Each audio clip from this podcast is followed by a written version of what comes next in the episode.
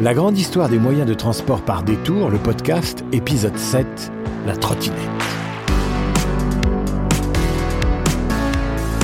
Bonjour à toutes et à tous, je suis absolument ravi de vous retrouver pour ce nouvel épisode de Détour, le podcast de Seat et Canal+, qui vous raconte l'histoire des transports et des mobilités. Aujourd'hui, je trottine jusqu'à vous pour vous raconter l'histoire passionnante de la trottinette. Simple jouet en bois dans les années 30, devenu bijou de technologie électrique incontournable aujourd'hui, l'histoire de son évolution résume bien celle de tous les engins qui font la mobilité, à savoir une étincelle, des tâtonnements, des perfectionnements technologiques, des hauts, des bas, des péripéties, bref, une véritable aventure. Aux origines était la patinette. Nous sommes au début des années 30 et la trottinette déboule dans les maisons des riches familles françaises, surtout bourgeoises, considérées comme des jouets. Les parents offrent à leurs enfants leur première trottinette afin de les occuper. Entièrement faite en bois, l'objet de l'époque est simplement une planche sur laquelle sont fixés deux roues et un guidon. À noter qu'il existe également une version à trois roues, deux à l'arrière, une à l'avant, mais du coup on parle de patinette. Ces modèles sont assez rudimentaires mais deviennent rapidement populaires auprès de nos chers bambins. Nous voilà désormais rendus au début des années 50, une date d'ores et déjà charnière pour les trottinettes. Vingt ans après leur arrivée, elles débutent leur métamorphose et passent du statut de jouet à celui de vrai moyen de locomotion grâce à l'ajout d'une pédale qui permet de faire tourner la roue arrière et de rouler plus longtemps sans poser le pied à terre. Dès lors, elles ne sont plus réservées aux enfants. Mieux, leur modernisation permet aussi aux femmes de découvrir les joies de la mobilité, un peu à l'instar de la bicyclette de sécurité dont on a déjà parlé ici lors de notre épisode consacré au vélo. Vous irez écouter ça et vous verrez comment certains moyens de transport ont aidé la cause féministe. Malgré cette avancée technologique, la trottinette pèse toujours aussi lourd, reste peu maniable, fragile et ne fait pas le poids face à la démocratisation du vélo et sombre peu à peu dans l'oubli. vous êtes venu comment À vélo, pardon, très bien. La rasorection. 40 ans. Il faudra 40 ans à la trottinette pour revenir sur le devant de la scène au début des années 90. À cette époque, le Suisse Wim Hubotter veut construire une trottinette pour sa sœur atteinte d'une malformation au niveau des jambes. Pour elle, il met ainsi au point une micro-trottinette très inspirée de celle qu'il avait dans sa jeunesse. Galvanisé par son invention, Hubotter va finalement inscrire son nom au panthéon du secteur de la trottinette en 1996. C'est là, et dans la droite ligne de celle qu'il a construite pour sa sœur, qu'il crée une trottinette pliable munie de roues de patins entièrement faites en aluminium. Plus solide, plus pratique, plus moderne, sa création est vendue sous le très célèbre nom de Razor, et le succès est quasi immédiat. C'est simple, au début des années 2000, difficile de trouver un enfant qui ne possède pas de trottinette ou qui ne l'ait pas demandé dans sa lettre au Père Noël. Et joyeux Noël, ma musquin Y a pas de mal Vous l'aurez compris, le début du XXIe siècle est considéré comme l'un des âges d'or de la trottinette. Pour vous donner une idée, alors qu'elles étaient vendues environ 1000 francs pièce au départ, les trottinettes version Hubotter voient leur prix divisé par trois au moment des fêtes de Noël de l'an 2000. Croyez-moi, mon cher successeur, vous avez fait une bonne affaire. Aïe Outre son succès retentissant chez les plus jeunes, la trottinette, grâce à sa nouvelle forme, élargit son champ d'action et s'ouvre à un plus vaste public. Et oui, les adultes ne sont pas en reste et commencent à s'en servir comme un moyen de locomotion quotidien. En témoigne leur utilisation massive par les cadres du quartier d'affaires de la Défense, à Paris, qui les chevauchent entre deux réunions, à la sortie du métro pour se rendre à leur pause déjeuner. D'ailleurs, c'est aussi à ce moment que la trottinette débute sa carrière sportive, avec la trottinette freestyle. Sur le même principe que les skateboards, elle s'invite dans les skateparks et les riders posent les bases des premières figures.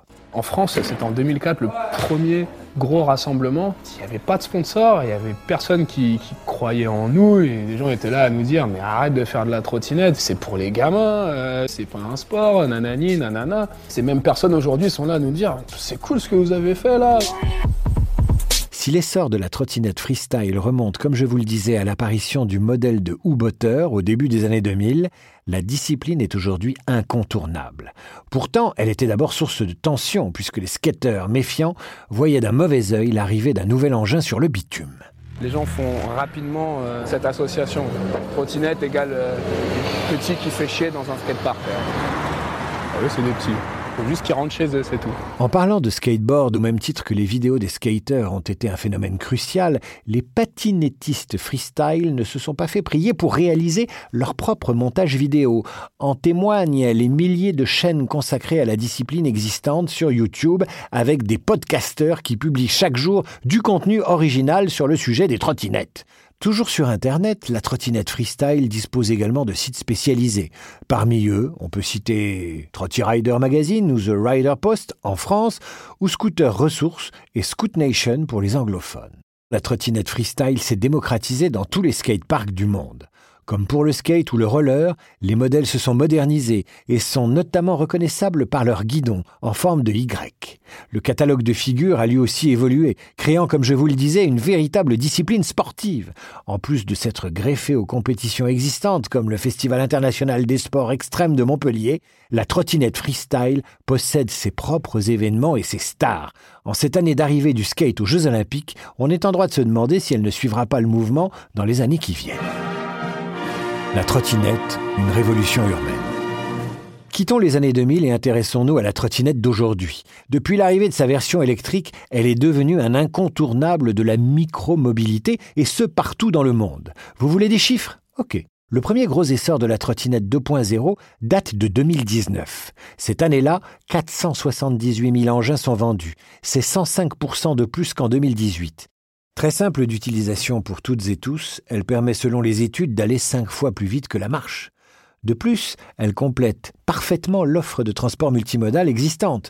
On part de chez soi en trottinette, on la plie pour entrer dans le métro, le bus ou le tram, et on la ressort pour terminer son trajet.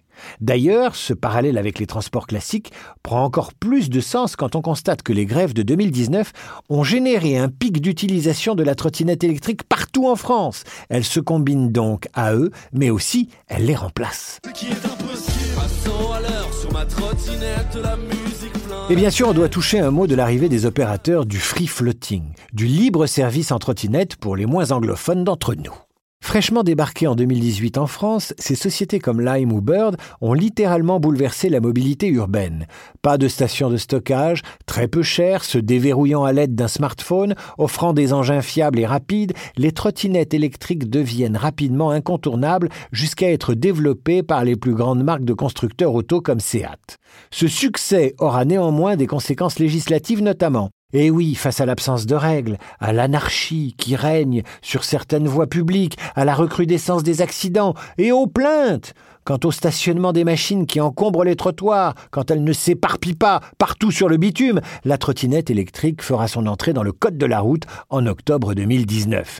Et oui, toi qui prenais plaisir à dépasser les 25 km heure, à transporter un passager à tes risques et périls, à circuler sur les trottoirs n'importe comment ou à garer ta trottinette n'importe où, sache que ton règne est révolu.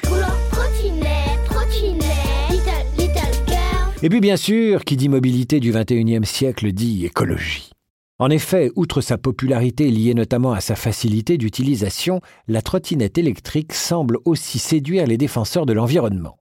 D'ailleurs, sachez que les trottinettes électriques ont été ajoutées à la loi d'orientation des mobilités de 2019. Cette dernière prévoit une prime pouvant aller jusqu'à 400 euros par an et par salarié afin d'encourager l'usage d'un moyen de transport durable entre le domicile et le lieu de travail. La trottinette en fait partie. Seul problème, cette loi ne prend en compte que les engins en libre service, au détriment de ceux des particuliers.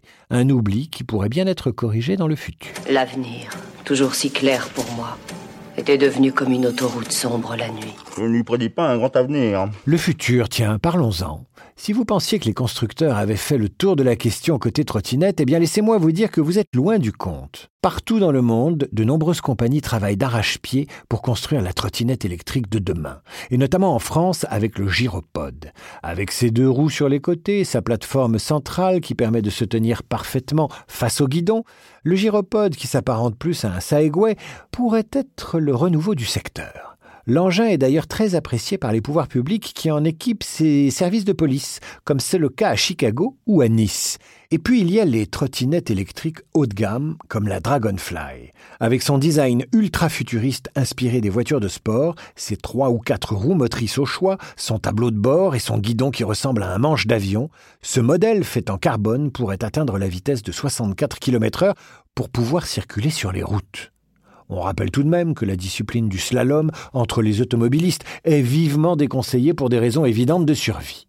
Enfin, sachez que le futur de la trottinette électrique pourrait aussi voir l'apparition de modèles téléguidés. En gros, via une manette et un écran, on pourrait contrôler un engin à distance afin de le faire venir directement devant chez vous. Ah, une ville dans laquelle se baladent des engins qui avancent tout seuls, un rêve. Je me demande si vous tenez sérieusement à confier la sécurité d'une nation à des diodes en silicone. Vous l'aurez compris, la trottinette est promise à un bel avenir. Un avenir peut-être aussi brillant que celui de Retour vers le futur, au moment où Marty, dans le film, retire le guidon pour créer le fameux overboard. On n'en est pas là. Voilà, j'en ai terminé avec la trottinette.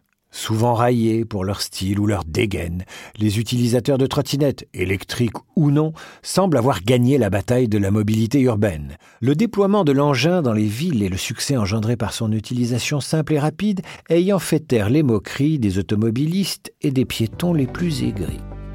Oui, vous qui m'écoutez, que vous soyez patinettiste confirmé ou patineur amateur, fustigez le jugement d'autrui, roulez, oui, roulez jusqu'à plus soif, roulez jusqu'à l'extinction de votre batterie ou la tétanisation de vos jambes, roulez à Paris, à Bordeaux, à Lyon et même à Sedan, roulez sans polluer, mais surtout faites attention.